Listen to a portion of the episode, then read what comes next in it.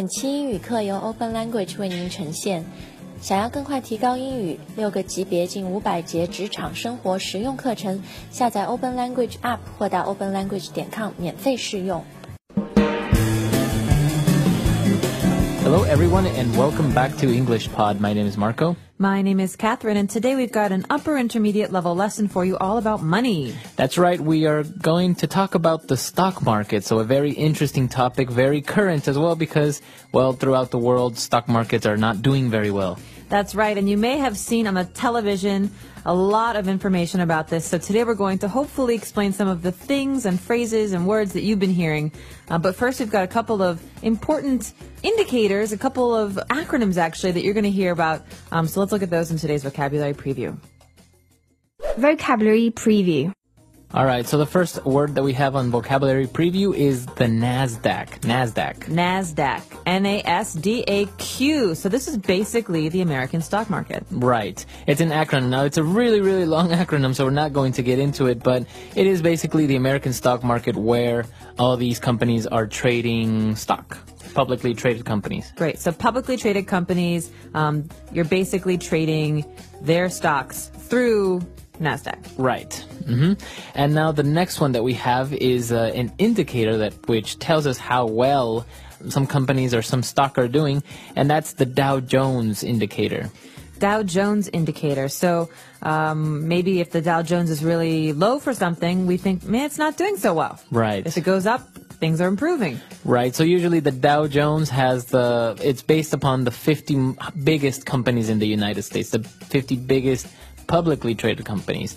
Now, you can divide it into like industrial companies or pharmaceutical companies, etc., but in general, that's the indicator and how it works. Great. So let's take a listen to today's dialogue and find out how these words are used in context. And we'll be back in a moment to talk about what's going on.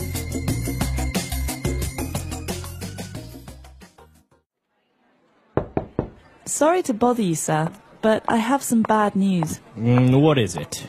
Well, the stock market just took a huge plunge and we've lost a lot of money. What do you mean? What happened? There are many factors that weigh in, but Nasdaq is down 200 points. The Dow Jones indicator also suffered. Our portfolio is worth half of what it was worth one week ago. How is this possible? You are supposed to be talking to our stockbrokers and making sure that our securities and investments are safe and making a profitable return. I know, sir. We didn't expect a bull market to become a bear market all of a sudden. On the other hand, you still have some high yield trash bonds and government bonds that will give us enough liquidity to cut our losses and reinvest in emerging markets. We could potentially make this tragedy work for us and make us think outside the box. Do what you have to do. One other thing, don't tell the rest of the stockholders about this. If they find out, it's the end of this company.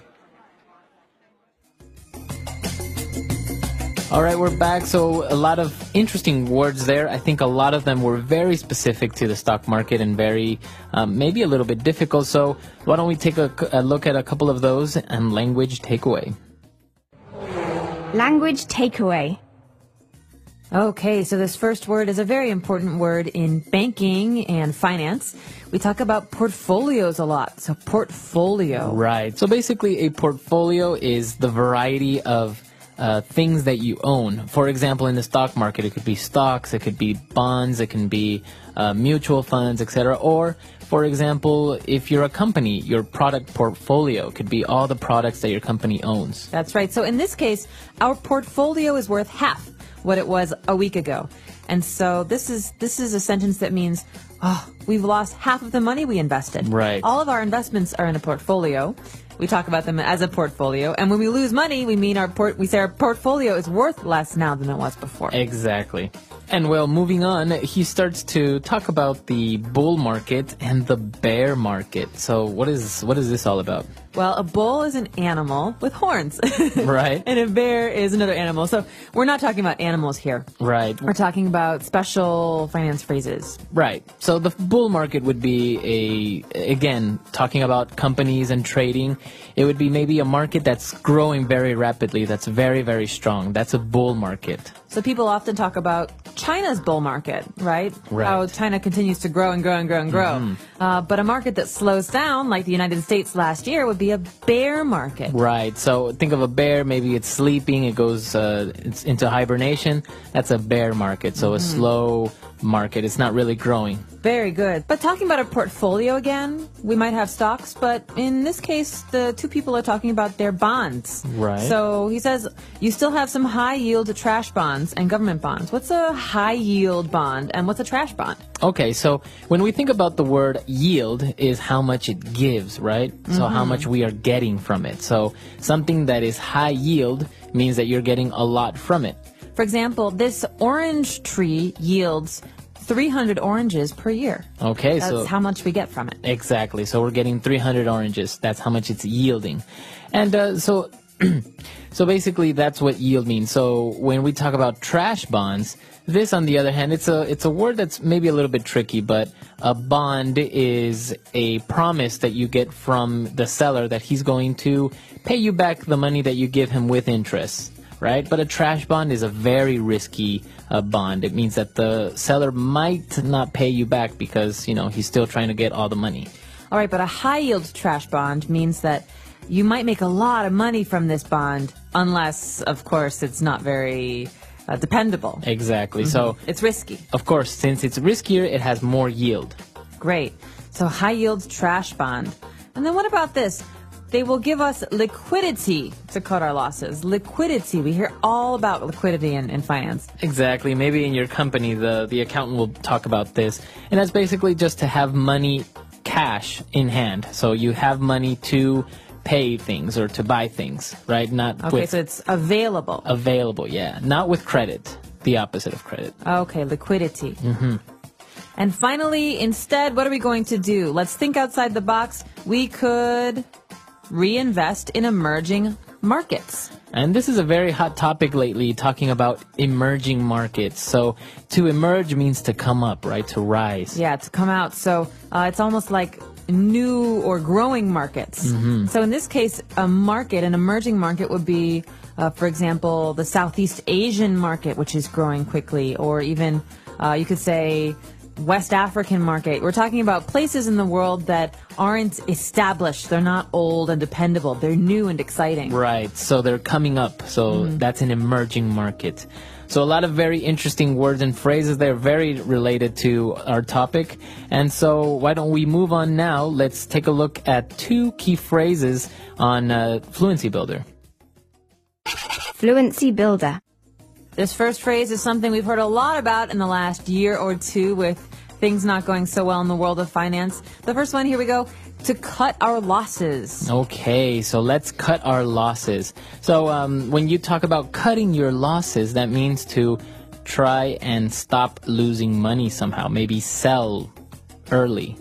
That's right. So in this case, we're losing money. Let's stop now. Let's stop Right. everything. Cut our losses. That means cut them away, forget about them, throw them away, and start again. Mm-hmm. Okay, so we could say, um, my business is failing. I'm going to cut my losses, sell the business, and start again. Right. That's exactly it. So to cut your losses means to stop doing something, maybe sell it, and stop losing money. Basically, you accept the fact that you lost it, you can't get it back, and you start Right. again. So when they were talking about investing in emerging markets, he said, well, maybe we could do this, and uh, that would force us to think outside the box. Okay, this is a great phrase, and you might hear this in meetings a lot or from your manager.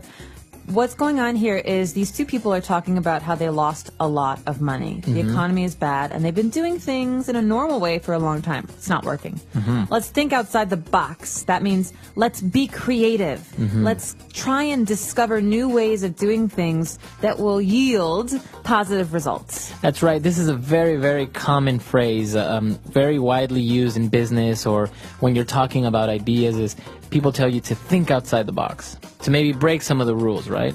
Right. Don't just think the way that you always do. Don't do the same thing over and over. Do something new, be creative, come up with something great. So that's thinking outside the box. Right. Very good. So a lot of great phrases there. I think uh, we've learned quite a bit. Uh, why don't we listen to the dialogue one last time, and we'll be back to talk a little bit more about this very interesting topic.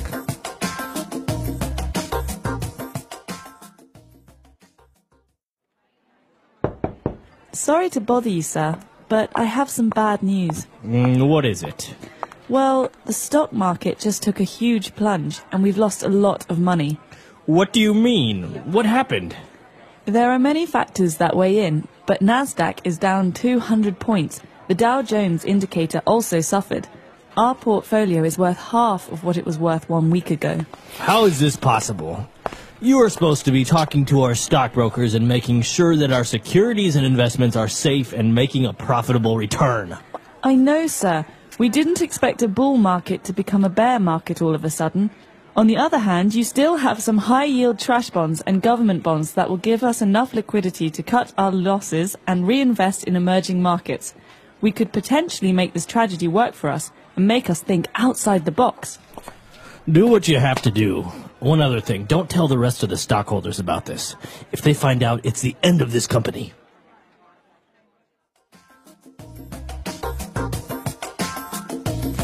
So I remember being a little kid and watching TV with my parents, and on the news there was always the business segment, and in this you'd always hear the Nasdaq is down ten points, the Dow Jones Industrial today is down ten points. Yesterday was up two. That's an average of eight. okay. Uh, Yeah, it's it's very complicated, especially if you take a look also in the newspaper. Sometimes it shows you different com- publicly traded companies, and it has a bunch of numbers. It's a very interesting topic. It's it's almost a science, I think. very much a science, and some people have made a lot of money playing the st- we say playing the stock market mm-hmm. and um, and trying to you know buy stocks when they're low, wait until they're high, sell them off, and make tons. Yeah, it's um, it's pretty much analyzing risk, so making calculated decisions, and uh, that's why they use all these formulas and all these different ratios and ways to ponder how much they should invest or what would they gain, and uh, so it's very very interesting. Many people compare it to gambling, but uh, this it's kind of like gambling, but not really because you don't really depend on luck. You kind of make calculated Right. decisions. And sometimes you're trading for big, big companies or even parts of big markets, like parts of entire countries. Yeah. businesses. Yeah. So A lot of people, for example, stockbrokers will invest uh, a group of uh, workers' retirement funds. They will take those funds and be like, "Hey, you're maybe getting five percent from the bank from for keeping your money there. Give me the money, and I'll give you twenty five percent yield on your investment." So uh, that and so obviously they're playing not only their reputation but also with other people's life savings. And that's why a lot of people lost money when two years ago uh, the bubble really burst with a lot in a lot of areas like real estate. Um, stock prices went down. The United States went into a recession, and all these people's retirement funds, Yeah. their savings, they lost it. Yeah. And so you got to be careful with this kind of stuff and do your homework. Uh, but that's about it for us today. Hope that you've enjoyed this lesson. If you have questions or comments, please do visit us on our website, EnglishPod. All right, we'll see everyone there. Bye. Bye.